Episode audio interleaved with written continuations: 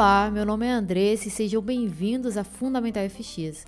Aqui nosso objetivo é te ajudar a entender os principais catalisadores que movem as moedas. Como foi abordado no áudio anterior, será que tivemos uma terça-feira de reviravolta ou apenas um respiro do mercado? Sinceramente, acredito que possa ser a segunda opção. Bom, apesar do mercado ter tido uma recuperação significativa ontem da queda de segunda-feira, que foi até um pouco agressiva e me assustou, os fundamentos para o movimento, seja no cenário macroeconômico ou epidemiológico, não mudaram tão rapidamente nas últimas 24 horas, né? E isso me deixa um pouco confusa. Bom, as preocupações com a variante Delta continuam a persistir e o mercado está aumentando a incerteza sobre as perspectivas econômicas. Atualmente, muitos investidores estão acreditando numa recuperação estável e lenta. E juntando tudo isso com a desaceleração do crescimento ao longo desse semestre, principalmente devido à redução dos estímulos dos bancos centrais, bom, gente, isso me faz questionar sobre o movimento de recuperação de ontem.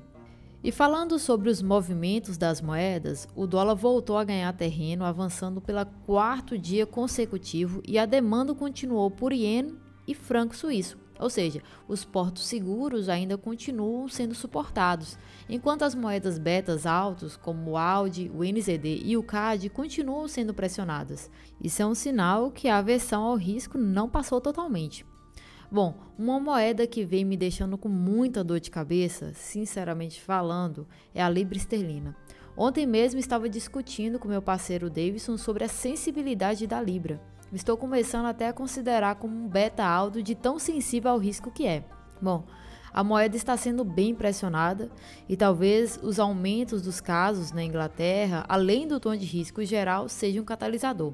Outro motivo é o fato da Libra já ter sido precificada cedo demais. Vou explicar isso para quem é novo no canal e não acompanhou essa abordagem. Bom, a Inglaterra teve seu programa de vacinação precoce e um desenvolvimento incrível comparado com os outros países. Assim, quem estava acompanhando a análise de mercado de forma correta sabe que nos últimos meses foram ótimos para comprar Libra, porque os fundamentos foram excelentes. Dessa forma, a moeda foi precificada pelas boas notícias cedo demais, e agora qualquer surto de aversão ao risco é uma ótima oportunidade para o mercado vender a moeda e comprar em um preço melhor. O mercado está bem interessante para a gente hoje, mas nós da Fundamental FX continuamos bem cautelosos com gerenciamento de risco bem conservador. Inclusive decidimos que iremos apenas defender nossas posições essa semana até enxergarmos com mais clareza o sentimento do mercado.